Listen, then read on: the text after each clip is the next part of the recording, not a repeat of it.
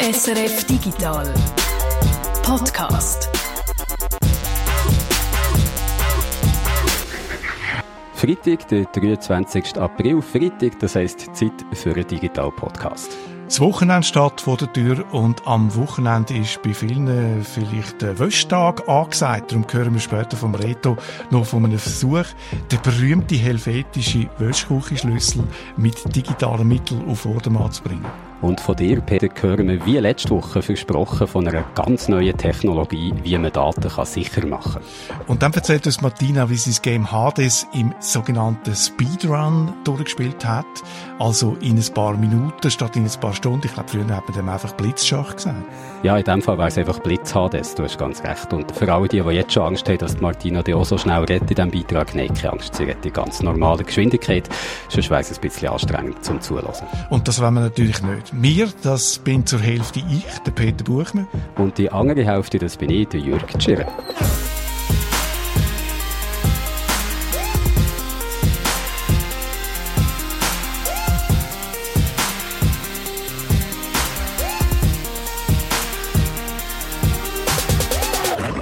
Aber anfangen wir mit Facebook, das soziale Netzwerk. Die grösste Kopiermaschine der Welt hat nämlich wieder mal zugeschlagen. Ja, vielleicht soll man Facebook wirklich nur noch so nennen. Diesmal haben sie bei Clubhouse kopiert. Die App, wo man live mit anderen kann diskutieren kann, die ist in Pandemiezeiten ja sehr populär geworden. Wir haben hier auch schon ein paar Mal über Clubhouse geredet. Auch Facebook ist natürlich nicht entgangen, wie erfolgreich das Clubhouse ist und äh, sie stellen jetzt einen ganz ähnlichen Dienst vor zur Konkurrenz. Live Audio Rooms heißt die neue Funktion bei Facebook. Jörg, du hast dir angeschaut, wie der Facebook-Chef Mark Zuckerberg Live Audio Rooms vorgestellt hat. Wie muss man sich das genau vorstellen?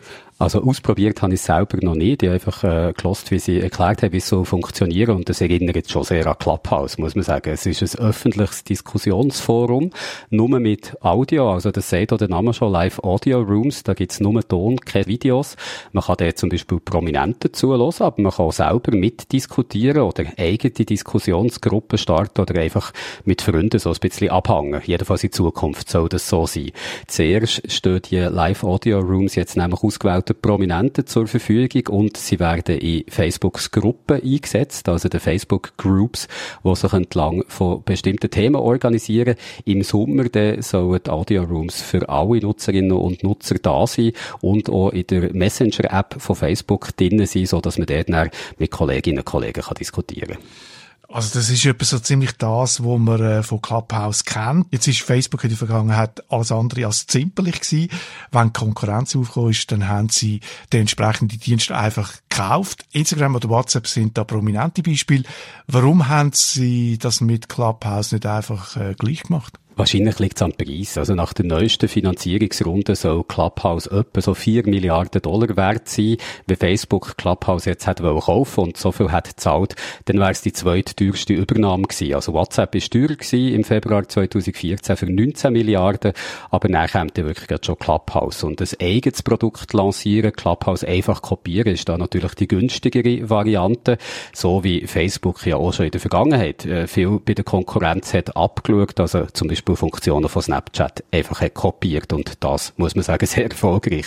Und zu Clubhouse kann man auch noch etwas sagen, nämlich auch wenn in den letzten Wochen sehr viel von dem Dienst ist gedreht und wie eben Clubhouse im Moment sehr hoch bewertet wird, das heisst aber nicht, dass der weitere Erfolg von dem Dienst in Stein gemesselt wäre. Äh, du hast es sehr vorsichtig formuliert, aber ich höre also eine gewisse Skepsis raus. Wieso könnte es mit Clubhouse in Zukunft nicht mehr weiter so steil aufgehen wie bis jetzt? Es geht eben jetzt schon nicht mehr so steil auf, zu dem komme ich gerade noch. Aber zuerst mal zur Erklärung, bei Clubhouse ist ja alles live. Du machst die App auf und kannst sofort die Diskussion hören, kannst schauen, was da alles am Laufen ist im Moment und das macht auch den besonderen Reiz von dieser App aus. Man vergleicht es immer so ein bisschen mit einem Podcast, wo man live kann zuhören und interaktiv ist und auch Fragen kann stellen stellen. Live bedeutet aber auch, es muss immer etwas laufen, wo dich als Nutzer oder als Nutzerin interessiert. Also du musst reinkommen und dann eine Diskussionsrunde finden, die dich interessiert, sonst bist du wieder draussen. Es steht ja kein schier unendliches Archiv an Inhalt zur Auswahl, wie etwa bei Instagram oder YouTube, wo bei Clubhouse, da finden die Diskussionen live statt und dann verschwinden sie wieder. Die werden nicht gespeichert. Und es ist schwer, ständig so viel Inhalt zu bieten, wo zum einen die bestehenden Nutzerinnen und Nutzer an Dienst bindet oder der auch noch neue Nutzerinnen und Nutzer anzieht. Also der Stern von Clubhouse, der könnte wegen darum gleich auch schon wieder sinken, wenn sie das nicht strang bringen, da irgendwie immer Neues zu bieten und die neuesten Downloadzahlen, die jetzt gerade rauskommen, die weisen so ein bisschen darauf hin, dass es nicht mehr so steil nach oben geht. Im Februar, da ist die Clubhouse-App noch 9,5 Millionen Mal abgeladen worden. Im März sind es jetzt nur noch 2,7 Millionen Mal gewesen, also ein Rückgang von 72 Prozent. Ganz am Anfang haben wir ja noch am Elon Musk zuhören zum Beispiel, aber ich nehme an, dass der auch nicht die ganze Zeit Zeit hat in den nächsten Jahren das ist das eine Problem und das Problem, dass ständig etwas muss äh, da sein und etwas muss laufen. Das hat ja Facebook auch mit seinem Clubhouse-Clone. Aber Facebook hat gegenüber Clubhouse, wo ein neuer Dienst ist, ist knapp ein Jahr alt, hat Facebook den grossen Vorteil, dass sie eine riesige Nutzerbasis haben von fast drei Milliarden Menschen, die diesen Dienst monatlich brauchen. Und allein bei diesen Facebook Groups, diesen Gruppen, die sich eben um Themen zusammengeschlossen haben, sind fast zwei Milliarden Menschen aktiv, die sich dort für die Themen interessieren. Und darum finde ich es sehr gescheit von Facebook, die Live-Audio-Rooms zuerst in diesen Gruppen jetzt auszuprobieren, weil da gibt's eben schon viel Inhalt, da gibt's schon viel Engagement von den Leuten und da weiss man eigentlich etwa, was die suchen. Also das ist ein grosser Vorteil, wo sie gegenüber Clubhouse haben, wo im Moment, muss man sagen, noch nicht einmal eine App für Android-Smartphones haben, die ist immer noch versprochen, aber gleichzeitig muss Clubhouse weiter eben Nutzerinnen und Nutzer anziehen, um interessant zu bleiben und, das muss man zu Clubhouse auch noch sagen, die haben immer mehr Konkurrenz, also neben Facebook haben nämlich auch andere Dienste wie Twitter, Reddit, Discord und sogar LinkedIn schon solche Audiofunktionen angekündigt oder auch schon in Betrieb. Also von dem her, wieso ein Dienst wie Clubhouse kaufen, wenn man ja einfach kopieren kann. Facebook hat eine riesige Nutzerbasis, drei Milliarden Leute. Du hast gesagt, es ist ein Vorteil, das leuchtet ein. Kann es aber auch nicht zum Nachteil werden, nämlich dann, wenn man das Ganze muss äh, moderieren. Man kann ja nicht äh, einfach extremistische oder pornografische oder eben Inhalte, die über Grenzen rausgehen, äh, auf, die, auf die Plattform lassen. Das ist ein sehr wichtiger Punkt, den du da ansprichst. Und man sieht ja, dass Facebook schon mit den bestehenden Inhalten, die sie auf ihrer Plattform haben, das mehr schlecht als recht schaffen. Also die können eigentlich gar nicht moderiert werden. Das ist ein Ding der Unmöglichkeit bei fast drei Milliarden Menschen, die so einen Dienst brauchen. Erst recht noch, wenn du dann auf die verschiedenen kulturellen Sensibilitäten rund um die Erde musst Rücksicht nehmen, wo es Facebook halt ganz vielen verschiedenen Länder gibt. Und wenn sie jetzt äh, Live-Audio-Rooms machen, dann wird es der noch viel, viel schwieriger, wo dort eben alles live live in Echtzeit passiert. Und so etwas zu moderieren, das geht gar nicht. Das hat auch schon Clubhouse müssen merken, übrigens, in seiner jungen Geschichte hat er schon mehrmals Problem gehabt, zum Beispiel mit rassistischen Inhalt, wo dort sie diskutiert wurden. Und äh, sogar der Facebook-Chef, Mark Zuckerberg, scheint so halbwegs zuzugeben, dass eine vernünftige Moderation bei Live-Audio-Rooms wahrscheinlich gar nicht wird möglich sein, weil er ist darauf angesprochen worden von einem Journalist, wie das soll gehen. Und dann hat er sich so ein bisschen rausgeredet, indem er die Situation mit der Polizei Polizeiarbeiter in einer Grossstadt verglichen hat, wo eben auch nicht möglich ist, immer alle Verbrechen können zu verhindern. Zum Schluss noch die obligate Frage. Wie schätzt du die Erfolgsaussichten vom Facebook Live Audio Room ein? Könnte das Ende von Clubhouse bedeuten, wenn Facebook jetzt einfach das Gleiche macht und viel mehr?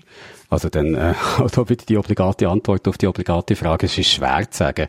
Was man sicher äh, kann sagen, ist, allein von der Größe her hat Facebook einen Vorteil, weil es eben so viele Nutzerinnen und Nutzer hat, dass auch viel mehr interessante Inhalte können zustande kommen, theoretisch viel mehr als bei Clubhouse. Außerdem, und das muss man auch sagen, das ist wichtig, hat Facebook im Vergleich mit einem neuen Unternehmen wie Clubhouse, hat Facebook viel mehr finanzielle Mittel, diesen Dienst können erfolgreich zu machen.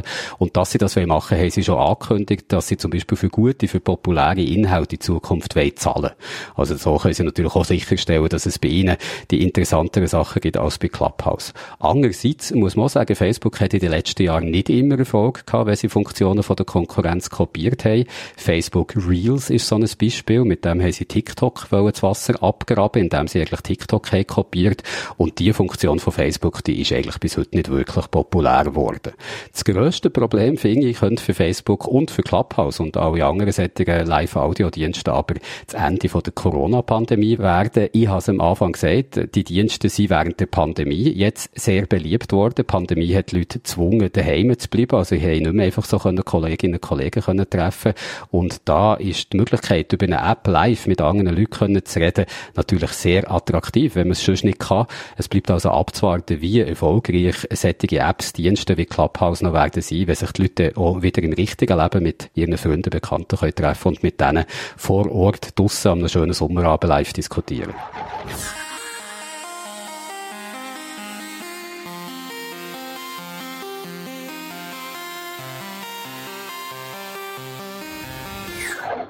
Bei mir ist es jetzt gerade wieder nachher. Also ehrlich gesagt kommt es mir so vor, als sei es so gut wie jeden Tag nachher. Und nein, ich meine nicht Duschen und Zähne putzen, da weiss ich, denke, dass man das jeden Tag muss machen. Nein, ich rede vom Wäschewaschen. Weisse Wäsche, Buntwäsche und ist beides durch, fängt wieder an. Weisse Wäsche, Buntwäsche und so weiter.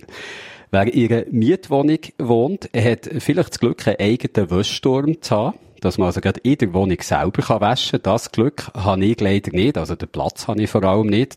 Darum wasche ich meine Wäsche zusammen mit den anderen Mieterinnen und Mietern hier der Wäschküche, wo es eine Wäschmaschine hat und einen Tumbler, wo wir uns alle teilen. Und natürlich ist das immer gerade dann schon im Betrieb von jemand anderem, wenn ich meine Wäsche ganz dringend müsste waschen. Und jetzt ist der Reto bei mir und Reto, wenn du ganz gut herlässt, dann hörst in meiner Stimme jetzt vielleicht ein bisschen nicht mitschwingen, weil du hast mir vorhin gesagt, dass du nie musst warten, bis du mit der Wäsche dran bist. Ja, ich habe ein unglaubliches Privileg. Ich habe eigentlich eine Wäschküche und einen Wäschturm, wo eigentlich immer zur Verfügung steht. Also das ist natürlich schon äh, sehr angenehm. Ich kenne aber das andere auch von früher, also dass man dann auch irgendeinen Schlüssel muss in so ein Kästchen stecken oder irgendein Plastikteil reinstecken, Münzautomat, damit dann eben der Vermieter noch das, den Wäschgang abrechnen kann.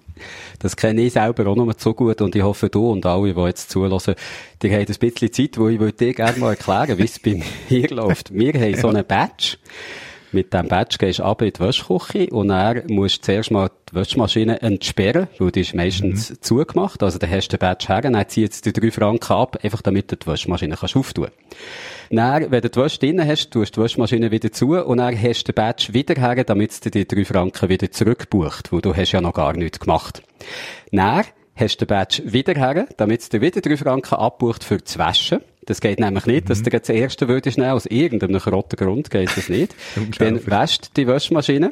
Du kommst wieder zurück und es verbraucht nie die ganzen drei Franken. Darum hast du den Badge wieder her. Wenn Wäsche fertig ist, dann bucht es den Rest zurück. Dann hast du ihn wieder her, damit du die Waschmaschine wieder kannst auftun Und am Schluss hast du den Badge nochmal her, damit du die drei Franken wieder zurückbucht, die du nur für die Waschmaschine auftun hast gebraucht. Also, man könnte es wahrscheinlich komplizierter machen, aber ehrlich gesagt, mir würde es jetzt nicht sofort einfallen, wie das, das würde. Also auf eine Art digitale Lösung doch schon, äh, also nicht einfach ein physischer Schlüssel, aber total nervig. Und wenn du vorher gesagt hast, du wäschst fast täglich, dann äh, ja, da drückst du ja fast durch. Also ja, digital riemt sich hier vor allem auf grosse Qual, würde ich mal sagen. Und dann kommt natürlich noch dazu, was ich vorhin schon gesagt habe, immer, wenn man ganz dringend waschen ist die Maschine ganz, ganz sicher schon besetzt. Immerhin habe ich das Glück, dass wir hier rundum wirklich nur nette Nachbarinnen und Nachbarn haben, aber ich habe es vorhin schnell recherchiert. Wenn man die Leute fragt, über was dass sie mit den Nachbarn am meisten streiten, dann steht an erster Stelle der Lärm und gerade danach kommt die gemeinsame Wäschküche. Ein Klassiker seit Jahrzehnten, kann man sagen. Ja, und was noch lustig ist, es ist ein total schweizerischer Klassiker. Also wir haben ja da so eine recht große Tradition von so Gemeinschaftswäschküchen. Der Konfliktschauplatz Wäschküche gibt's in dem Ausmaß nur in der Schweiz, weil in anderen Ländern, zum Beispiel Deutschland, da nimmst du als Mieter in der Regel deine eigenen Geräte mit in eine Wohnung. Also zum Beispiel der Kochherd oder der Kühlschrank und eben auch die Wäschmaschine. Und dort haben sie dann eher das Problem, dass die Wäschmaschinen in den Mietwohnungen öppe mal Wasserschäden produzieren. Darum tun auch Hausbesitzer jetzt zum Beispiel in Deutschland eh, eigentlich mehr so ein bisschen auf gemeinsame Wäschküche setzen. Das heisst, in Zukunft dürfte es jetzt also in Deutschland mehr Krach geben wegen der gemeinsamen Wäschküche. Und darum kommt aus Deutschland jetzt ein Gerät, das genau solche Streitereien verhindern Die Entwicklung hat ein Start-up auf den Plan gerufen, V-Wash. Das ist eine kleine Box, wo dann eine Wäschmaschine steuert. Im Prinzip da, wo äh, alle kennen, da, wo du vorher auch äh, geschildert hast. Also das Kästchen, wo man eben entweder mühsam so einen Badge anhebt, wie in deinem Fall, oder eine ganz alte Variante die Münze reinrührt der Schlüssel, damit die Maschine läuft und damit man dann weiß, wer die Maschine braucht hat zum Abrechnen. Das Vivash-Böckli macht eigentlich auch da. Und wie es aber eben genau funktioniert, was mehr kann in einer Wäschküche, wo jetzt die Box installiert ist, da habe ich den André Franz gefragt. Er ist äh, Marketingleiter bei Vivash. Sie haben eine App, äh, wo, wo Sie äh, auf dem Smartphone installieren oder über den Webbrowser auch reingehen können und dort tun sie ihre Maschine buchen. Wenn die jetzt schon besetzt ist, dann tut sie eine Warteschleife reinnehmen äh, und gibt ihnen ein Zeichen, wenn die Maschine frei ist. Und das Gleiche passiert dann natürlich auch wieder, wenn der Wäschvorgang abgeschlossen ist. Da kommen sie auch wieder ähm, ein Zeichen über. Und die ganze Abrechnung, das geht alles über App. Das klingt jetzt so, als äh, ob das Gerät schon ziemlich viele Probleme lösen könnte, die man so hat, wenn man eine Wäschküche muss teilen, also so das Ganze organisieren und reservieren, das wird so viel einfacher, oder? Das ist wirklich so, ja. Also wenn du eben eine Meldung überkommst, wenn es frei ist, dann, dann laufst du nicht extra ab in die Wäschküche und merkst schon, es ist gar nicht frei. Ich denke, äh, ja, das sorgt schon für Entspannung. Äh, es ist natürlich schon andere Konfliktsachen, kannst wahrscheinlich eben gar nicht digital lösen. Also ähm, äh, wenn, wenn halt eine Person dann die Wäsche immer zu lang hängen lässt oder äh, was mir mal ein Kollege erzählt hat, dass irgendein Nachbar ölige, super dreckige Fußmatten vom Auto in die Maschine tun hat und dann nachher sind dann deine eigenen Kleider irgendwie auch noch ölig äh, statt sauber. Ja, das sind so Menschen, die halt äh, ein bisschen äh, Spur zu wenig Anstand haben die bringst halt auch mit ganz viel Technik nicht weg. Also das Problem, so ein Problem wird es wahrscheinlich immer geben. Siehst, habe ich schon wieder etwas gelernt in diesem Podcast. Ich sollte meine öligen Fußmatten also nicht mehr in der Waschmaschine waschen. Definitiv ich habe gar kein Auto, das würde ich nie machen. Also bitte die Reto. Aber viel wichtiger finde ich die Frage, gibt es das Böxli, das du jetzt beschrieben hast, von WeWash auch schon für Wäschküchen in der Schweiz? Ähm, sie sind ganz am Anfang, ja. Es ist am Kommen. Die Firma sagt, der Servicelauf ist schon bei über 3000 Installationen, allerdings nicht in der Schweiz, das ist vor allem in Deutschland. Dort haben sie dann etwa 60.000 Nutzer, also es ist von dem her kein Prototyp mehr und der Start ist jetzt eigentlich auch in der Schweiz. Die ersten Objekte haben wir ausgestattet, ähm, aber es geht jetzt Schlag auf Schlag. Also wir sind laufend dabei, neue Verträge zu unterzeichnen. Es kommt also offensichtlich gut an. Auf jeden Fall. Nein, wir sind selber ein bisschen positiv überrascht, dass, dass es jetzt wirklich so schnell angezogen hat. Also Bedarf in der Schweiz ist da. Sind da jetzt Neubauten oder ist auch so Nachrüsten ein Thema? sind vor allem Neubauten, ähm, weniger im Bereich Nachrüsten, haben wir aber jetzt auch schon ein, zwei Objekte, wo wir ähm, Bestehendes nachgerüstet haben. Und das ist noch wichtig. Vivash gehört äh, zu Bosch und natürlich, äh, wenn durch das auch dann noch, äh, wenn, wenn man jetzt eine neue Wäschküche baut äh, oder einrichtet, gerade die eigenen Geräte mitverkaufen, also die Wäschmaschine und der Tumbler. Man kann es aber eben auch mit anderen Marken brauchen. Also es ist von dem her jetzt nicht super proprietär. Und da macht es doch noch recht speziell, weil natürlich gibt's schon länger ähnliche Lösungen, digitale Lösungen. Meistens sind die aber dann von einem Hersteller und gehen dann in der Regel eben nur mit seinen eigenen Geräten. Was mich jetzt noch überrascht hat zu hören, ist, dass WeWash vor allem in neuen Häusern eingesetzt wird. Ich habe immer gedacht, so in Neubauten, da gäbe es meistens gar keine gemeinsame Wäschküche mehr, weil es dort eben in jeder Wohnung einen eigenen Wäschturm hat. Da ist auch so. Ich habe mal beim Hauseigentümerverband noch nachgefragt und die haben den Trend schon bestätigt. Also zu der, zum eigenen Wäschturm in der Wohnung, wenigstens bei hochpreisigen Mietwohnungen. Könnte man sagen, sind das in der Schweiz nicht eh alle bei diesen Mietpreisen. Aber äh, ja, es geht in die Richtung. Aber äh, hat mir der André Franz gesagt, es gäbe eben auch noch so ein bisschen einen neuen Markt, wo die Gemeinschaftswäschküche, man könnte sagen, eine Art Wiedergeburt feiert. Es sind im Moment ganz viele innovative Konzepte auf dem Markt, was, äh, was temporäres Wohnen angeht, was studentisches Wohnen angeht, was Surf Departments angeht, Ähm, und da ist die Wäschküche wieder ein ganz, ganz großes Thema und eben auch dann die einfache Abrechnung. Wenn du jetzt da vielleicht verstanden hast, Surf Departments, dann ist das gleich gegangen wie mir, wo ich das erste Mal gehört habe, die Aussage vom André Franz. Es geht nicht um Wohnungen mit einem superschnellen Internetanschluss. Gemeint sind Surfed Apartments. Die Idee dahinter ist, dass äh, Leute, die ein paar Monate mal sich irgendwo in einer Stadt aufhalten, die dann können mieten anstelle von einem Hotel, wo natürlich viel zu teuer wäre oder eben auch nicht den, den gleichen Komfort dann für so eine lange Zeit bietet. Also Surfed Apartments. Und gerade bei denen sind natürlich so digitale Lösungen für Sharing äh, von Einrichtung und Infrastruktur äh, attraktiv. Und die Wette, die du zuerst gehört hast, das äh, Hazy Surf Departments, bist du zusammengezuckt, wo nichts findest du doch schlimmer, als wenn man für im Internet surfen, im Internet surfen sagt Reto. So einen grauenhaften Marketingbegriff, wo es irgendwie aufgekommen ist, 1998 oder so, im Internet surfen. Und wir bringen den einfach nicht weg, bis heute nicht. Ich glaube, er wird auch immer bleiben. Wow.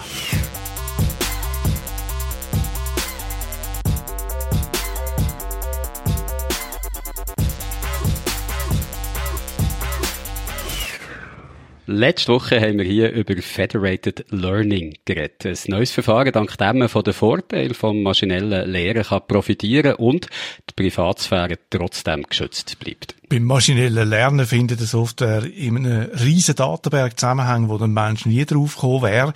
Das Verfahren hat für die Forschung einerseits grosses Potenzial, weil Daten gibt's ja zuhauf, Smartphone, Smartwatch, Fitnessarmbänder oder Gadget, die messen und äh, tracken permanent.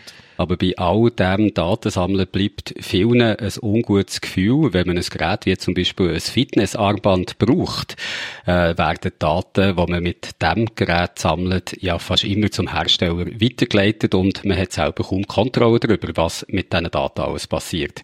Mit Federated Learning dagegen kann man Daten von vielen verschiedenen Nutzerinnen und Nutzern auswerten, ohne dass die Daten müssen weitergegeben werden, weil gerechnet wird auf dem Gerät selber, also zum Beispiel auf einem Smartphone, wo man die Daten hat gesammelt.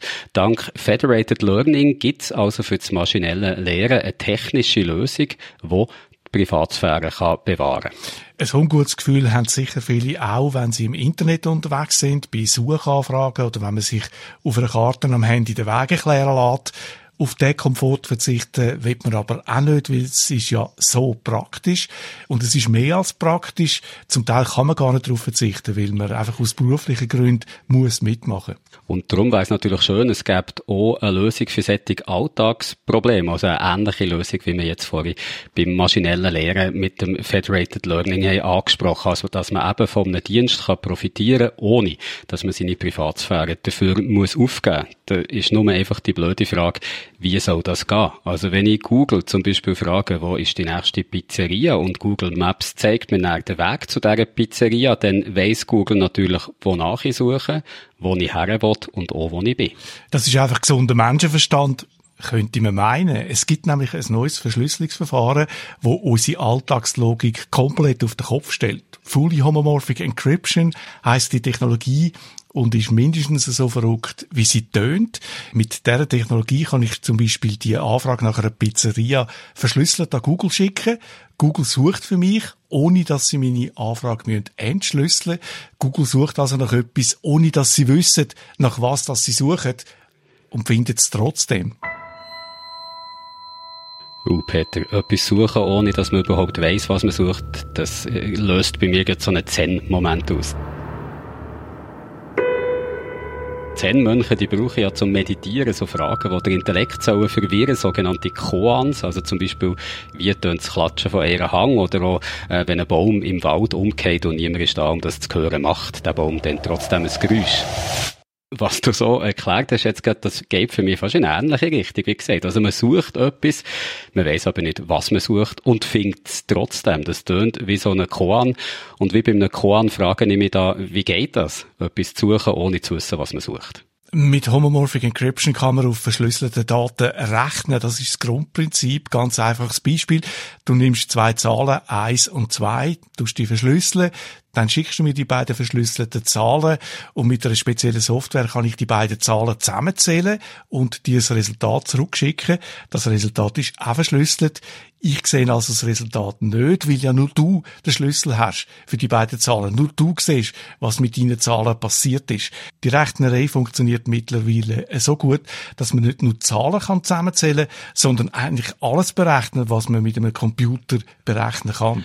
Und trotzdem bleiben bei mir da ganz ein Haufen Fragen. Also wie das genau funktioniert, ist die eine. Und äh, eine grosse Frage, wird so eine Verschlüsselung nicht das Geschäftsmodell von der grossen Internetfirmen kaputt machen, die eben auf das Datensammeln angewiesen sind und die Daten ja auch wollen sehen und jetzt können sie plötzlich nicht mehr. Also falls ihr die gleichen Fragen habt, keine Angst, zu denen kommen wir noch. Aber zuerst interessiert mich jetzt mal etwas anderes, was die Fully Homomorphic Encryption uns im Alltag tatsächlich kann bringen kann. Also ist das Beispiel, das wir jetzt von Google, ist das realistisch?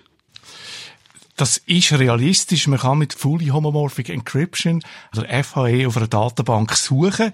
Auch beim maschinellen Lernen kann FHE in Zukunft eine wichtige Rolle spielen. FHE, also Fully Homomorphic Encryption. Und wir haben es vorhin schon ein paar Mal gehört, mit dem Federated Learning gibt es für das maschinelle Lernen ja eine Methode, die meine Daten privat kann halten Für was braucht es denn da überhaupt noch eine Technologie wie das FHE, also die Fully Homomorphic Encryption?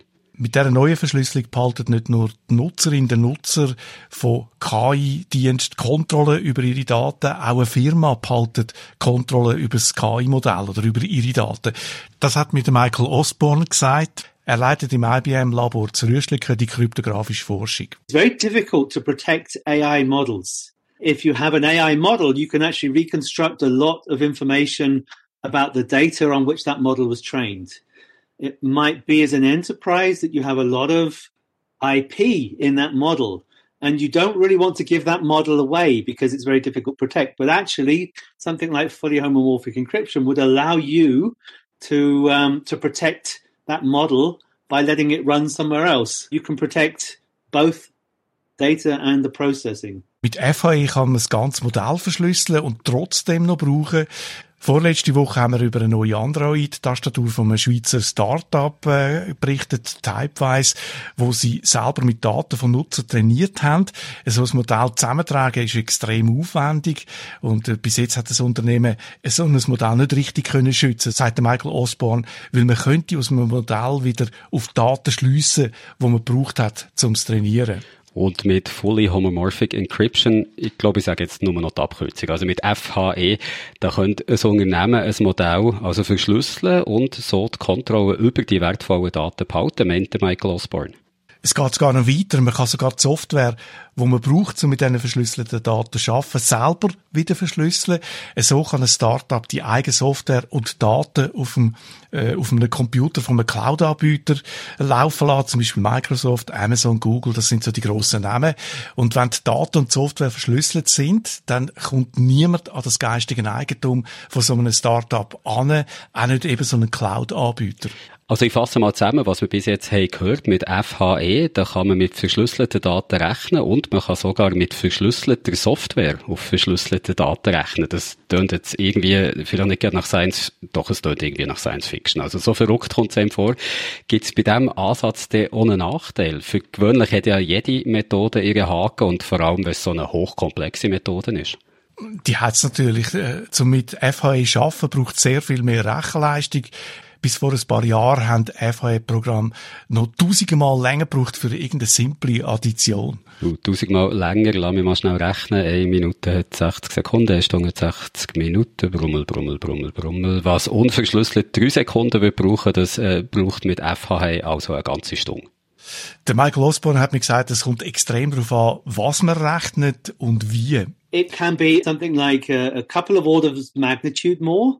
10 to 100 in that range uh, for some algorithms, but it can be more thousands, 10,000 for other algorithms. It all depends on how well a particular algorithm's been optimized for, for FHE and on the security settings. Es hängt ab von der Software, von der Verschlüsselung, von den Sicherheitseinstellungen zum Beispiel, wie streng das die sind. Der Mehraufwand bewegt sich zwischen einem Faktor 50 und bis zu 100 oder tausende Mal mehr. In den letzten Jahren haben sie aber enorme Fortschritte gemacht. Ich habe gelesen, dass der Vergleich von zwei Genomen von einem Menschen mit Fully Homomorphic Encryption brauche ich noch gute Stunde. Ich habe selber ein Beispiel abgeladen von, von der IBM, vom Labor. Das ist ein einfacher Datensatz. Das sind äh, 200 Länder und äh, äh, Hauptstädte von diesen Ländern. Die sind äh, so mit dieser neuen Methode verschlüsselt und man kann dann eine Suche machen, äh, wo verschlüsselt die Anfrage ist und äh, wieder verschlüsselte Antwort zurückkommt. Und äh, auf meinem, ich muss sagen, sehr alten Mac hat das äh, die Suche 43 Sekunden gebraucht für etwas, was man im Word oder im Excel kann machen. Also ein Nachteil von FHE, das haben wir jetzt gehört, ist, dass es mehr Rechenleistung braucht. Allerdings den Nachteil kann man natürlich umgehen, indem man eben nicht einen sehr alten Mac nimmt, sondern einen schnellen neuen Computer. Aber das heißt natürlich auch, das Ganze wird teurer. Das könnte man meinen, das ist aber zu kurz denkt, sagt Michael Osborne. Du gibst zwar mehr Geld aus für einen schnelleren Computer, dafür sparst enorm bei der Sicherheit. People see that as a penalty, but we see it as a trade-off. Essentially, you're swapping processing cycles for other security costs. For example, if you if you have sensitive data, then if things are fully homomorphic encrypted, you do not need things like so much access control. You don't need to use hardware security modules. You don't need to use enclaves. You don't need to use a whole lot of things, meaning you can use the technology in zero trust environments. So it's a really a very conscious trade off the cost of extra cycles versus the cost of uh, proportionate security if you don't have FHE. Heute läuft ja so, unsere Handy, Computer, die verschlüsselten Daten, schicken sie übers Internet zum Beispiel zu deiner Bank. Die Bank tut die Daten entschlüsseln, macht etwas damit und tut sie sofort wieder verschlüsseln und leitet sie dann auch verschlüsselt ab. Da wird ein extremer Aufwand betrieben. Es gibt spezielle Prozessoren, wo Daten erst kurz bevor sie gebraucht werden im Prozessor selber entschlüsselt und dann gerade wieder verschlüsselt. Äh, der Schlüssel selber ist auch äh, extrem sicher gespeichert im Prozessor. Es gibt eine ganze Wissenschaft und Industrie, wo darum um entstanden ist. Mit Fully Homomorphic Encryption kann man aber auch auf ganz normale Computer rechnen, die nicht speziell geschützt sind und es spart natürlich so enorm Geld. Also Fully Homomorphic Encryption FHE ist ein bisschen teurer, weil rechenintensiver. Man braucht bessere Computer. Aber wir haben es jetzt gehört, auf der anderen Seite kann man bei der Sicherheit äh, sparen, weil, wie gehört, alle Daten und sogar die Software verschlüsselt ist. Dafür gibt es wieder andere Probleme. Es wird äh, zum Beispiel schwierig, den Überblick zu behalten. Generell gilt ja bei Verschlüsselung, du schützt zwar die Privatsphäre, Dafür verlierst du natürlich ein Stück weit Kontrolle. Also der Kontrollverlust ist ja eine alte Diskussion. Jüngst haben wir es gerade wieder gehört rund um WhatsApp und die verschlüsselten Nachrichten der, wo die Strafverfolgungsbehörde eigentlich gern eine sogenannte Backdoor würde überkommen, um die Verschlüsselung können zu umgehen. Das ist ein Beispiel äh, für verschlüsselte Daten, eben, wo man Kontrolle verliert. Jetzt kann man ja auch noch das Programm verschlüsseln, neu mit FAE. Ich glaube, da kann man gar nicht richtig abschätzen, was das alles für Probleme mit sich bringt. Zum Beispiel, wie kann man sicher sein, dass man das richtige Programm ausführt, so als Cloud-Anbieter, wenn man das Resultat nicht sieht, wie es verschlüsselt ist. Ein anderes Problem, wenn man mit verschlüsselten Daten kann rechnen, dann könnte ein Angreifer die Daten unterwegs auch manipulieren, ohne dass das jemand merkt. Und um das zu verhindern, braucht es noch zusätzliche Maßnahmen. There are things you need to do to use it safely. You can use fully homomorphic encryption in an unsafe way, and one of the attacks, as you say, is to, to manipulate data. But you can also verify that, that actually data hasn't been manipulated and encode that into the, the FHE algorithms. There are things you need to do to make sure that it's used correctly, and, and that's one of them. Also Privatsphäre ist geschützt, gerade zum Beispiel beim maschinellen Lehren und man kann trotzdem von den neuen Methoden, von, der, von den neuen Möglichkeiten, von der Technologie profitieren. Das Problem ist gelöst. Andere Probleme bleiben, zum Beispiel, dass so Machine Learning Algorithmen nicht neutral entscheiden. Wir haben das letzte Mal schon gesagt. Oder dass man nicht kann nachvollziehen, wie die Algorithmen entscheiden. All die Probleme muss man jetzt innerhalb von FHE lösen. Using AI operationally requires a lot of checks and balances. It's not just making a model and using it. It's all of the things you say. You need to check the biases. You need to make sure it's explainable. Da, da, da. There's a whole pipeline of steps you need to ensure. And if we do AI using FHE, we need to replicate all of those checks and balances. Everything that you can do non-encrypted, we need to sort of do the same in the encrypted world. Und jetzt kommen wir zu der Frage, wo mir und sicher vielen anderen am Anfang auch äh, aufgeploppt ist und wo ich versprochen habe, dass wir sie noch beantworten. Und das machen wir jetzt rechnen auf verschlüsselte Daten. Auf dem beruht ja das FHE. Und ich bin sicher nicht der Einzige, der sich wundert, wie so etwas möglich ist. Also wie funktioniert das? Das Prinzip dahinter ist einfach zu verstehen, aber wie das Prinzip dann umgesetzt ist, das ist alles andere als einfach. Da hat man äh, rund äh, 30 Jahre lang überlegt. Also wer es genau will wissen, kann die Dissertation lesen vom Craig Gentry. Der schafft bei der IBM, hat in seiner Dissertation auf 200 Seiten dargelegt, wie das mathematisch funktioniert. Uh, sexy, aber äh, bevor wir das jetzt lesen, du hast gesagt, das Prinzip dahinter, das ist einfach. Dann fangen wir doch einfach mal mit dem Prinzip an. Ja, die Idee dahinter, die ist äh, schon 1978 aufgekommen vom Shamir Rivest und Len Edelman. Das sind die äh, zwei von diesen drei, die RSA-Verschlüsselung gefunden haben. Das, was wir heute jeden Tag brauchen, ohne dass wir es merken. Und die haben sich schon 1978 gesagt, es wäre schön, man hätte so etwas wie Homomorphic Encryption, eben, wo man kann nur verschlüsselte Daten rechnen. Und damit das funktioniert, ist das Prinzip so, du, es spielt keine Rolle, ob du zwei Zahlen zuerst verschlüsselst, einzeln, dann zusammenzählst und dann wieder ein verschlüsseltes Resultat hast. Oder ob sie du zusammenzählst und dann verschlüsselst. Das muss einfach das Gleiche sein. Also, es, wenn man es hört, dann ist es vielleicht ein bisschen komplizierter, als es ist. Das ist äh, eigentlich nicht so schwierig. Also, man könnte zum Beispiel sagen, jetzt ganz, äh, Versuch, ganz blödes Beispiel, äh, statt dass du Zahl 12 nimmst, du sie du verschlüsseln, indem du sagst, ein Dutzend. Und dann kannst du ein Dutzend und nochmal ein Dutzend zusammenzählen und hast zwei Dutzend und das ist dann wieder 24 und Dutzend kannst du wieder zurück übersetzen auf 24.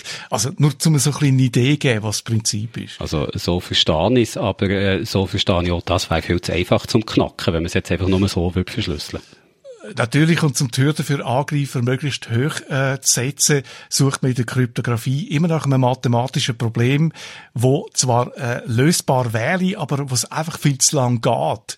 Unsere Verschlüsselung heute basiert auf Primzahlen, darauf, dass man äh, eine riesige Zahl müsste zerlegen in Primzahlen. Und das ist das Problem, wo jemand, der das knacken will, einen Angreifer theoretisch könnte knacken, aber wo in der Praxis eben nicht funktioniert, weil niemand einen Computer hat, der nur annähernd schnell genug wäre. Mit dem Quantencomputer allerdings ändert sich das. Die können ja auf ganz andere Art rechnen und darum braucht es auch neue Verfahren in der Verschlüsselung, in der Kryptographie. Das Verfahren gibt's jetzt. Statt mit Primzahlen macht man jetzt den Hacker das Leben mit Geometrie schwer. Kommt den einen vielleicht bekannt vor aus der Schule. Gitter spielen eine zentrale Rolle in dieser neuen Verschlüsselung. Auf Englisch heissen die Gitter Lattice und auch die Fully Homomorphic Encryption basiert auf diesen Gitter der Lattice-Verschlüsselung. Und wie immer, wenn es um Mathematik geht, dann sind die Sachen manchmal ein bisschen schwieriger als sie tönen und das Gitter muss ich mir wahrscheinlich nicht genau so vorstellen, wie ich mir ein Gitter vorstelle, also horizontale und vertikale äh, Linien. Wie sieht so ein Gitter aus jetzt in dem Fall? Du kannst dir das vorstellen wie die Folie äh, mit diesen Luftblättern drauf, wo man einmal so als Verpackungsmaterial überkommt. Uh, uh, eines der grössten Geschenke der Menschheit, die Luftblätter, wo man erst stundenlang drüber laufen und sich freuen, wie sie zu platzen. Ich habe die Woche ein Gerät zugeschickt bekommen und äh, da ist so eine Folie in der Verpackung dabei gewesen. Du machst mich schon ganz lustig, Peter. Also wenn du von dieser Verpackung noch übrig hast, dann schick mir sie bitte, Peter. Ja, immer Freude an solche Geschenke. Meine Adresse kennst ja. Der mit dem Laufen ist eine gute Idee. Ich habe bis jetzt immer gedruckt. Ich bin ein Kenner von, von dieser Materie und äh, ich dir gerne noch ein paar Tipps geben, wie dass man die Blätter am besten verklopft. Aber kommen wir zurück zum eigentlichen Thema. Du hast die Blätter gebraucht, um mir äh, zu erklären, wie die Gitter aussehen. Und bis jetzt kann ich dir etwas so folgen in dieser neuen Verschlüsselungstechnik. Nein, Quatsch. Wo du mit diesen Gitter angefangen hast, habe ich schon keine Ahnung mehr gehabt. Du hast gesagt, jetzt lösen wir die Probleme mit geometrischen Methoden. Äh, wie funktioniert das genau? Zum Verschlüsseln kannst du ein eigenes Koordinatensystem finden für deine Blöterli. Und ein Problem, wo dann äh, eben so schwierig ist zum Lösen, das wäre, äh, auf dieser Folienfläche, welches ist der kürzeste Abstand zwischen zwei Blättern in dem Koordinatensystem. Da hast du ein Problem, das ein Quantencomputer nicht kann lösen kann. Eines von verschiedenen Problemen rund um die Gitter und die Lattice. Und mit diesem Problem baut man jetzt so einen Kryptographie-Baukasten zusammen. Also das Problem, das nicht einmal ein Quantencomputer kann lösen kann, ist denn das wirklich so schwierig zum Berechnen, die Abstände? Bei dieser Lattice-Verschlüsselung schafft man eben nicht mit zweidimensionalen Folien. Zum es möglichst schwierig machen, braucht man in der Praxis ein Blätterligitter im 500 oder mehrfach 1000-dimensionalen Raum. Ah ja, klar, der tausenddimensionale Raum kennen wir ja alle. Ich frage mich einfach nur, wie tönt ein Blätterli, wenn es im tausenddimensionalen Raum platzt? Vielleicht so.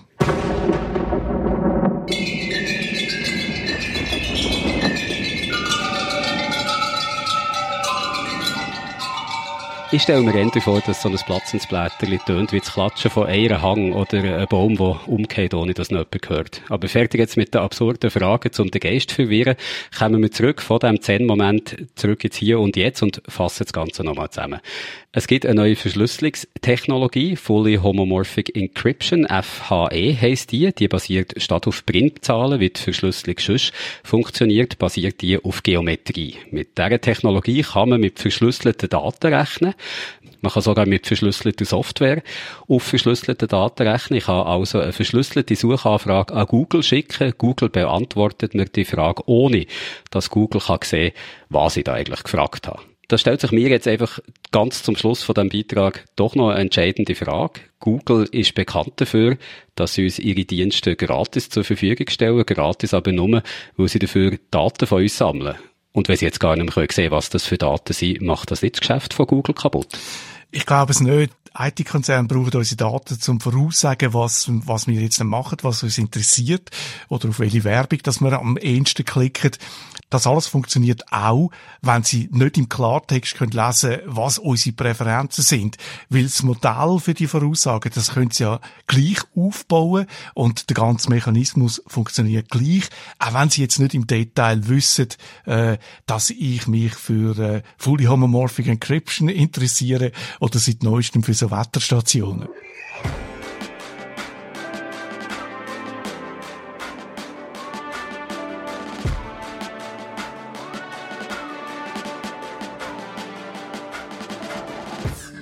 Vielleicht mögt ihr euch noch besinnen, letzte Woche haben wir hier als Game-Tipp Dorfromantik vorgestellt. Ein Game zum Entspannen, zum mal ein bisschen zurücklehnen und in Ruhe am Computer etwas zu spielen. Diese Woche gibt es jetzt das pure Gegenteil. Statt um Entspannung geht es um Speedrunning. Heavy Metal sozusagen statt Harfenklang.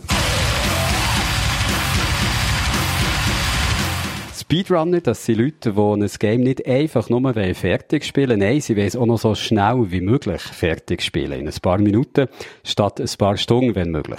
Wenn ich mir so der idealtypische Speedrunner, die idealtypische Speedrunnerin vorstellen sollte, dann sehe ich so eine hypernervöse Gestalt in Schwarz, die den ganzen Tag und die ganze Nacht in einem dunklen Keller hockt, sich nur von Schoki und Amphetamin ernährt und zum x-tausendsten Mal ein Level vom Lieblingsgame durchspielt, nur um noch ein paar Hundertstel Sekunden schneller zu werden. Also Leute, die du kaum mit ihnen kannst reden, weil sie eben nur ihre Speedrun-Rekord im Kopf haben. Und ein Exemplar von dieser scheuchen, seltenen Spezies, das habe ich jetzt hier in Leitung. Es ist unsere Martina Gassner. Hallo Martina, schön, dass du Zeit hast gefunden, auch noch bei uns vorbeizuschauen. Speedrunning, das ist ja Game in Extreme, kann man sagen. Und ich finde, das passt irgendwie noch zu dir.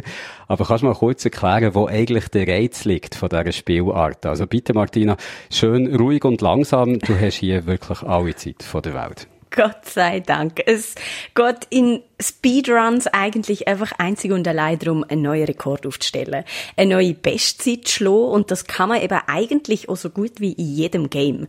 Aber äh, grundsätzlich ist die Assoziation vom Supernerd im dunklen Ecke gerne nicht so falsch. So hat nämlich irgendwann einmal alles angefangen natürlich. Es heißt so das erste Game, wo die äh, so eine Speedrun-Community überhaupt hat, das ist Doom damals in den 90er Jahren. Ähm, die sind in irgendwelchen Keller gehockt, haben ihr liebste Game zum x-tausendsten Mal gespielt und sich dabei auf VHS-Kassetten aufgenommen, um das dann nachher irgendwie können zu beweisen, wie schnell sie gewesen sind, um das irgendwie offiziell machen, die Disziplin. Und an dem hat sich bis heute eigentlich nicht so viel geändert, außer dass Speedruns eigentlich wirklich mittlerweile zmitzt im Mainstream angekommen sind. Und zwar, weil das eigentlich so ein Game im Game ist, oder? Äh, ein Rennen ist Ziel, wo man in jedem Spiel kann spielen Und die Videospielindustrie selber, die hat uns Gamer eigentlich auch über all die Jahre fast schon, würde ich sagen, zu so Speedrunner im Herzen eigentlich erzogen, weil die Speedrun-Mentalität, die ist in Videospielen schon immer drin, ähm, sei das Super Mario, was ja eigentlich auch um nichts anderes geht, als so schnell wie möglich einfach von links nach rechts durch den Bildschirm zu laufen und am Schluss die Fahne aufzugumpen oder ähm, Sonic hat das Ganze dann auf die Spitze getrieben, indem sie dem eben auch noch den Speed-Aspekt wirklich hinzugehen haben, etc. pp. Also äh, es geht einfach darum, so zügig wie möglich ins Ziel zu kommen und das liegt eigentlich in den meisten von uns so ein bisschen grundsätzlich, würde ich sagen, schon fast veranlagt. Und du bist jetzt eben wirklich zur Speedrunnerin geworden, aber das ist ja nicht immer so gewesen, Martina. Es hat ja eine Zeit gegeben, wo du ein ganz normaler Mensch bist fast so wie ich und äh, die Leute, die jetzt zulassen. Also Martina, erzähl, was hat dich zur Speedrunnerin gemacht? Welches Game steht da dahinter? Ja, letztendlich ist das eigentlich Hades gsi, ein Game, wo letztes Jahr rausgekommen ist. Ähm, also ein bisschen ein Game wie früher, oder? Roguelike. Also, äh, du hast eigentlich drei Leben und wenn die aufgebraucht sind, musst du von vorne anfangen. Es gibt vier Welten und vier Bosses, wo richtig hart sind zum Schlagen. Auch das ist eigentlich sehr äh, klassisches Videospiel von dem her. Und zum die überhaupt mal schlagen zu können, braucht es richtig gutes Timing. Also, man muss eigentlich im Prinzip schon fast das Spiel ein bisschen auswendig kennen und können, zum überhaupt eine Chance zu haben, das ganze Spiel durchzuspielen. Also, und das ist eigentlich auch dann schon fast Speedrun-Regler Nummer eins. Kenne dein Game wie deine Westentasche. Und somit bin ich eigentlich schon mit einem Fuß drin gewesen. Und der zweite Fuß, der hat's mir dann noch reingezogen, weil Hades einem dazu fast schon motiviert, eine Zeit einzublenden, also so ein Ingame-Timer, wo eben mitzählt, wie schnell man ist. Und so schielt man dann immer ein bisschen auf die Zahlen oben rechts im Ecke und entwickelt so das Bedürfnis, dass die Zahlen immer kleiner werden und dass man immer schneller wird. Und so bin ich eigentlich ganz organisch reingerutscht. Ich habe schneller werden, plötzlich im Internet angefangen zu schauen, wie schnell sind denn andere so, was machen die anders als ich, was ähm, könnte ich noch besser machen, angefangen Tipps umsetzen, geübt, trainiert und so weiter. Und plötzlich bin ich jetzt mit Ding eigentlich in dieser Speedrun-Community. Der Trainingsaspekt würde mich jetzt noch interessieren. Also in dem Auto hast du einfach Liegestütze gemacht und Klimmzüge, um besser zu werden. ja, genau. Nein, ähm, das pure Gegenteil ist der Fall. Ich bin ganz ruhig auf meinem Sessel gesessen und habe probiert, einerseits natürlich gewisse Mechaniken auszunutzen, also immer mit der Maxime, was bringt mich am schnellsten ans Ziel. Das ist nicht unbedingt der einfachste oder beste Weg, aber halt die Räume so zu nutzen, dass man sie einfach schnell kann durchlaufen. Es gibt zum Beispiel auch Gratis-Räume, wo man dann lernt, dass die Gärkenzeit brauchen. Dann nimmt man immer die, obwohl vielleicht ein anderer besser ist. Und andererseits äh, natürlich auch verschiedenste Mechaniken, die das Spiel vorgesehen hat, auszunutzen. Also welche Waffen lässt sich mit was am besten kombinieren, was ist am effizientesten, was ist am schnellsten. Und dann natürlich auch einfach vor allem eben ganz viel Training, ganz viel Routine. Also das, was man macht beim Speedrunnen, da ist nicht viel Zeit für Nachdenken, Studieren oder Ausprobieren, sondern es ist eigentlich wirklich Muscle Memory, wo man einfach muss ganz schnell können abrufen wie viel Hades hast du müssen spielen, bis du das Muscle Memory eben hast gehabt? Oder anders gefragt, was nützt so ein Training? Was kannst du mit dem erreichen? Ich könnte jetzt auch ich, also ich muss sagen, doch eher unterdurchschnittlich begabter Gamer da noch irgendetwas lernen und nicht zum Speedrunner werden. Auf jeden Fall. Also vor allem musst du dir vielleicht auch nicht unbedingt als erstes Game gerade Hades aussuchen zum Speedrunner, wo ja eher schon vom Prinzip her recht tough ist. Man, man kann jedes Game Speedrunner. Jetzt aber in Hades habe ich persönlich auch recht lang gehabt. Ich würde mich jetzt auch nicht unbedingt als talentierte Gamer bezeichnen, einfach eher als passionierte. Ich habe ähm, fast 100 Anläufe gebraucht, um überhaupt das erste Mal alle vier Bosses zu erledigen. Und wo ich das erste Mal geschafft habe, hat mein Timer bei 47 Minuten geschafft, also gute Dreiviertelstunde. Und mittlerweile habe ich die Zeit drittelt, also ich komme aktuell in unter 15 Minuten durch alle vier Welten. Es klebt und tätscht nur noch so, aber eben, also es hat auch eine Weile gebraucht. Ich habe mittlerweile weit über 200 Stunden Hades gespielt. Äh, sorry, ich glaube, wir haben ein Problem mit der Leitung. Ich habe verstanden, über 200 Stunden. Äh, nein, das ist äh, doch korrekt 230 aktuell behauptet Nintendo. Aber ich finde auch, ich glaube, die übertreiben maßlos, Jürg. Wow, Martina, ja. Unter 15 Minuten schaffst du es jetzt also. Das tönt, finde ich, sehr schnell. Aber du könntest uns jetzt hier alles erzählen und einfach behaupten, das sei gut. Ist es eine gute Zeit? Unter 15 Minuten für Hades? Ja, für mich total. Also mein grosses Ziel war einfach, irgendein unter 15 zu gehen. Ich muss aber schon sagen, mittlerweile habe ich neue Ziele. Ich will unter 10 kommen, irgendein Und äh, so geht es wahrscheinlich immer weiter. Und du hörst da schon raus, nein, unter 15 ist jetzt nicht eine speziell gute Zeit. International wäre ich da gerade mal auf dem Platz 580 von der Speedrun-Weltrangliste. Die, die vorne mitspielen, die dritteln meine Zeit einfach nochmal. Also vor zwei Wochen hat ein Engländer mit 5 Minuten 52 einen neuen Rekord aufgestellt. Aber trotzdem, ich finde, du solltest jetzt nicht hier dein Licht unter einen Scheffel stellen. Also, ich gehöre nie zu den 580 Besten von der Welt. Nichts, was ich irgendwie wüsste, vielleicht im Schocki essen oder so, aber nicht mal da bin ich sicher. Jetzt hast du vorhin gesagt, früher haben sich die Speedrunner, die, die das noch mit Doom in einem dunklen Keller gemacht die haben sich selber auf eine VHS-Kassette aufgenommen und die Kassette als Beweis für ihren Rekord irgendwo hergeschickt. Ich nehme mal schwer an, heute geht es anders ohne VHS-Kassette, oder? Leider, muss man fast schon sagen. Also, heute ist natürlich alles digital. Auf speedrun.com werden die Rekorde aufgezeichnet, verwaltet, ausgewertet. Da kann man dann eben auch seine Videos einschicken. Und heutzutage kann das ja auch fast jeder irgendwie mitschneiden, streamen, capturen. Ähm, wir haben da diverse Devices, alle fast schon die Und eben genau das ist auch ein bisschen das Problem, weil die meisten Leute sind mittlerweile auch recht versiert, wenn es darum geht, ein Video zu bearbeiten, zusammenzuschneiden, sagen wir mal, zu optimieren.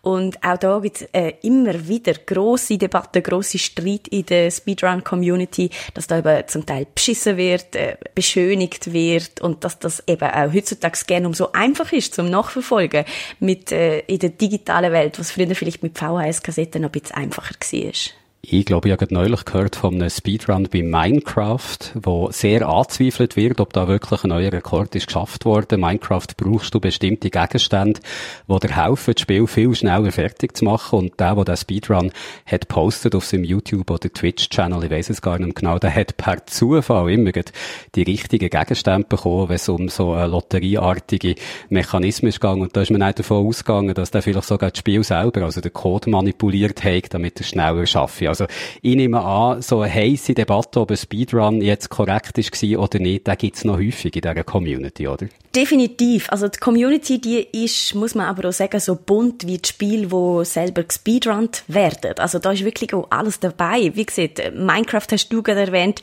Ich hätte jetzt bis vor ein paar Wochen noch gedacht, das ist gar kein Spiel, wo man unbedingt kann speedrunnen. Hat das überhaupt so ein, ein End und einen Anfang? Kann man sich zum Beispiel auch bei Mario Kart fragen.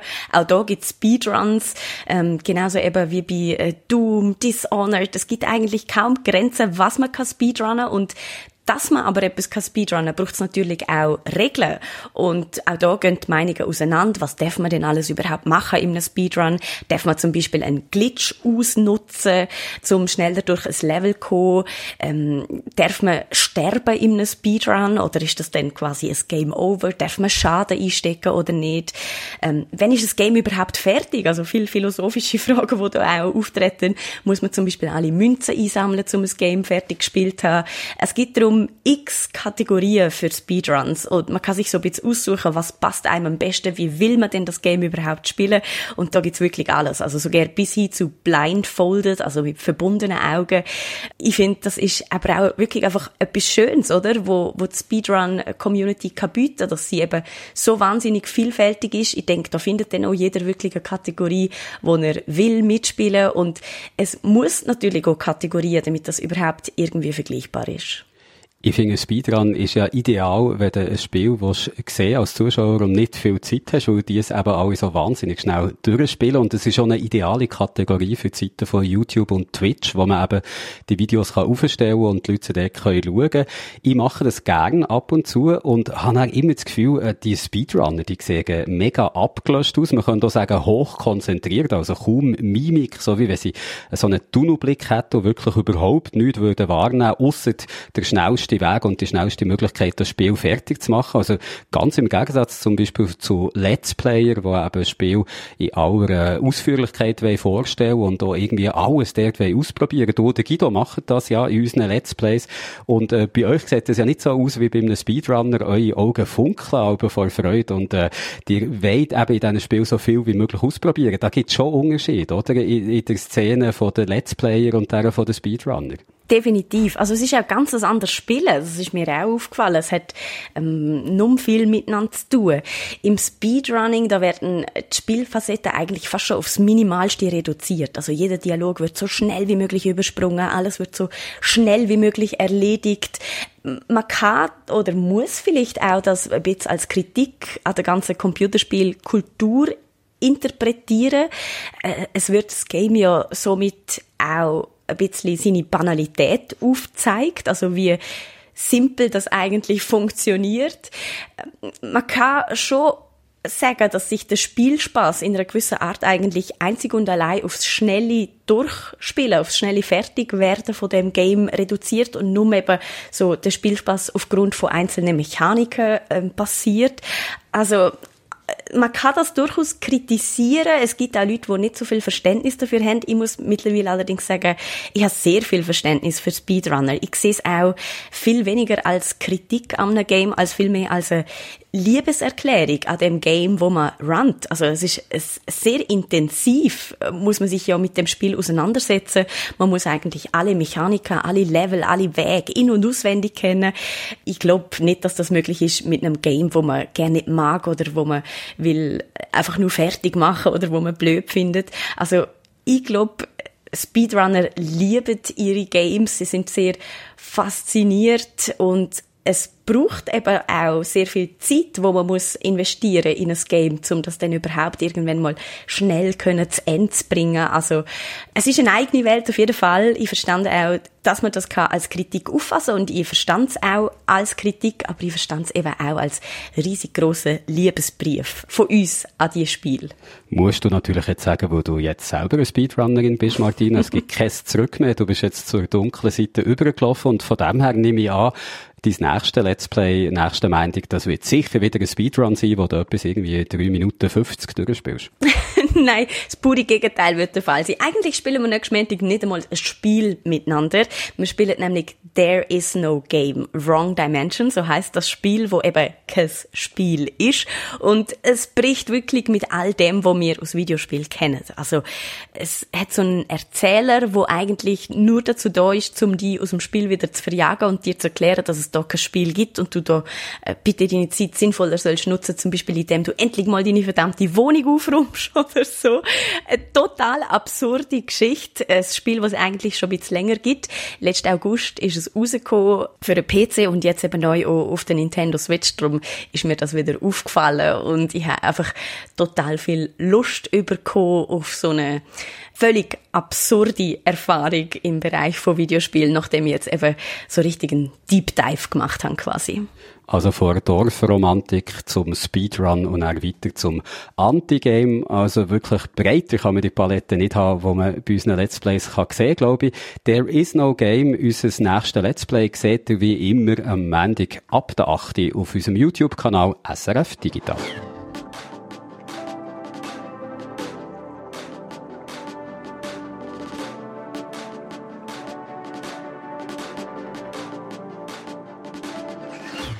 Wir haben ein Feedback bekommen, diese Woche, per Mail auf unsere Adresse digital.srf.ch und gesehen habe ich das Mail genau zehn Minuten nachdem wir die Aufnahme für den Podcast vor letzter Woche fertig hatten. Darum kommt unsere Antwort jetzt mit ein bisschen Verspätung. Sie bezieht sich auf einen Beitrag von der vorletzten Woche, wo ich darüber geredet habe, wie viel Strom das äh, Kryptowährung Bitcoin braucht. Und auf das aber hat uns jetzt der Marco geschrieben, der mit dem Beitrag nicht ganz einverstanden ist. Er hat ein Feedback gegeben in drei Punkten. Und der erste von diesen Punkten ist, da schreibt er, Bitcoin trägt auch dazu bei, dass die Ökostromproduktion angekurbelt wird. Siehe Minifarmen auf Island. Weshalb wurde nur über China berichtet? Und Peter, wo du den Bericht gemacht hast, die Frage, wieso wurde nur über China berichtet? Weil China zwischen 60 und 70 Prozent äh, von dem, vom Strom braucht, wo das Bitcoin-Netzwerk äh, braucht, also 60 bis 70 Prozent von der Rechenleistung kommt aus China. Ich habe vorher nochmal nachgeschaut, wie das ist mit Island. Es gibt so Statistiken, auch von der Universität Cambridge, wo man kann nachschauen, wie viel Rechenleistung von bestimmten Ländern kommt. Bei Island sind es 0,2 Prozent. Also ich glaube nicht, dass das gross ins Gewicht fällt. Ich finde auch, das Argument zieht nicht ganz, dass sie äh, die äh, neue alternative Stromproduktion ankurbelt, weil sie den Strom ja gerade selber wieder brauchen. Also wir haben hier im Podcast zwar um einiges mehr Zeit als auch bei unseren Radiobeiträgen, aber auch hier können wir natürlich nicht jede Facette immer abdecken von einem Thema und wenn die Facette 0,2 Prozent halt abdeckt vom Ganzen, dann fällt so etwas halt auch mal unter den Tisch. Der Marco hat aber noch anderes gehabt, was ihn ein bisschen gestört hat. Äh, sein zweiter Einwand war, schade, dass ihr einmal mehr Bitcoin mit Drogen und dunklen Geschichten in Verbindung bringt. Unnötig. Und ich kann mich jetzt ehrlich gesagt gar nicht daran erinnern, dass wir das gemacht haben. Also ich kann mich daran erinnern, dass ich das nicht gemacht habe. Weil ich habe vor zwei, drei Jahren mit dem Fabian Scher geredet. Er ist Professor an der Uni Basel für Fintech. Er beschäftigt sich intensiv mit äh, Bitcoin und Blockchain, hat auch ein Buch darüber publiziert. Und er hat mir gesagt, ein Verbrecher, der Bitcoin braucht, um die Spuren zu verwischen, ist blöd. Und das habe ich mir gemerkt und ich kann das sicher nie erzählen. Dann gibt's aber noch einen dritten Punkt, den Marco anspricht, der mich jetzt wirklich auch sehr interessant dünkt. Er sagt, ein Vergleich zum Thema Stromverbrauch wäre interessant gewesen. Wie viel Strom benötigen denn alle Banken zusammen auf der Welt? Also ein Vergleich zwischen der traditionellen Bank und Kryptowährungen wie im Bitcoin, muss man natürlich sagen, das ist schwierig bis unmöglich, so einen Vergleich zu machen, so dass er eins zu eins stimmt. Aber ich meine, zumindest für einen Stromverbrauch zwischen Kryptoüberweisungen und Überweisungen mit Kreditkarten, glaube hast du das im Beitrag gemacht, oder? Ich habe es im Artikel erwähnt, ich habe noch einen Artikel geschrieben, wo man kann nachlesen auf äh, srf.ch und äh, dort beziehe ich mich auf einen holländischen Ökonom, wo das äh, versucht abzuschätzen, wie das aussieht. Und er sagt, ein Bitcoin-Überweisung produziert so viel CO2 wie 850.000 äh, Kreditkartenüberweisungen. Ich glaube, es ist wirklich extrem schwierig, um das nachrechnen. Wenn man Bitcoin versucht abzuschätzen, wie viel Strom das, das braucht, ist das noch, würde ich meinen, relativ einfach im Vergleich eben zu so einer ähm, Aufgabe wie jetzt den Stromverbrauch vom ganzen Bankenwesen abzuschätzen, weil man äh, hat sehr genaue Anhaltspunkte, äh, wie viel das da gerechnet wird, wie viel Strom das so die Geräte brauchen, wo, wo die Hashwert berechnet. Und äh, die Uni Cambridge, tut das, äh, wo ich mich auch darauf beziehe, die Berechnungen kommen von der Uni Cambridge, die tun das äh, sehr detailliert darstellen, wie sie gerechnet haben. Und sie gehen auch von Schätzungen aus. Sie, sie geben auch eine, eine relativ grosse Bandbreite an, äh, wo sie schätzen, dass der Stromverbrauch etwa ist von dem Bitcoin-Netzwerk. Und das zeigt, äh, wie schwierig das ist, nur schon bei Bitcoin das abzuschätzen. Eben bei den Banken wird es dann endgültig schwierig. Ich glaube, es gibt ein Argument. Äh, Bitcoin, das Bitcoin-Netzwerk kann fünf bis zehn Transaktionen machen pro Sekunde. Ich habe es schon ein paar Mal gesagt, bei den Kreditkartenfirmen ist es 50.000, sind es 50.000. Das heißt, das ist ein Faktor etwa 10.000 dahinter. Das Bitcoin-Netzwerk braucht Grössenordnung so viel Strom wie Argentinien und es gibt nicht 10.000 Argentinien auf der Welt. Also es kann gar nicht sein, dass die Kreditkartenfirmen nur annähernd so viel Strom brauchen wie das Bitcoin-Netzwerk. Also merci, äh, Marco, dass er uns Gelegenheit gegeben hat, jetzt auf die, finde ich, sehr interessanten Fragen nochmal genauer einzugehen. Und sowieso merci ganz allgemein für solches Feedback. Es freut uns immer, wenn ihr kritisch zulässt und wenn ihr uns lasst wissen, wenn ihr mal mit etwas nicht einverstanden seid. Und vielleicht ist nicht das diesmal ja wieder so gegangen, darum hier nochmal unsere E-Mail-Adresse digital.srf.ch. Also ich habe nichts per se gegen Bitcoin. Äh, ich finde es ein unglaublich interessantes Experiment. Ich finde es eine unglaubliche Leistung von dem Satoshi Nakamoto, dass der das angebracht hat, so verschiedene Verfahren aus der äh, Informatik, wo man eigentlich schon kennt hat, so geschickt zu kombinieren, dass das Netzwerk läuft mit seinen Eigenschaften, dass jeder kann mitmachen, dass das sicher läuft seit zehn Jahren. Unglaublich interessant. Aber ich finde, äh, wenn das Netzwerk einen Haufen Strom braucht, dann muss man das einfach sagen. Und wir würden hier nicht so häufig über Bitcoin oder andere Kryptowährungen oder auch Blockchain reden, wenn wir das Thema nicht würde interessant finden und von dem her, wir werden auch sicher in Zukunft wieder darüber reden. Wenn ihr dann eben wollt, etwas uns schreiben, unsere Adresse nochmal digital.srf.ch oder vielleicht ist eine E-Mail ja zu langweilig und zu altmodisch. Für alle die haben wir auch noch einen Discord-Server, wo ihr mit uns und mit anderen Podcast-Hörerinnen und Hörern könnt diskutieren. SRF Digital heissen wir auch bei Discord und es würde uns sehr freuen, wenn alle die, die jetzt zulassen, die noch nie dort waren, mal vorbeischauen würden.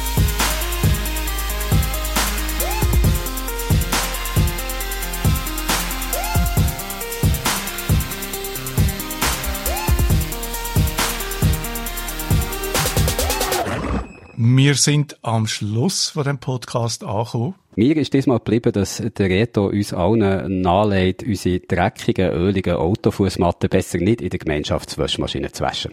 Und mir ist während dem Podcast wieder in den Sinn gekommen, dass in dieser Blöterli-Decke ein Gerät äh, drin eingewickelt war, wo ich schon drauf geplant habe, nämlich das, um die Luftverschmutzung zu messen. Uh, die Blätterli, die kannst du mir dann gerne noch schicken, wie gesagt, Peter, gell? Nächste Woche seid ihr hoffentlich wieder dabei, dann feiern wir 50 Jahre E-Mail und reden über Diskussionskultur im Internet. Von der habe ich gehört, sie sind nicht immer die beste. Bis dann, euch allen eine schöne, warme Frühlingswoche und bleibt gesund. Ade miteinander.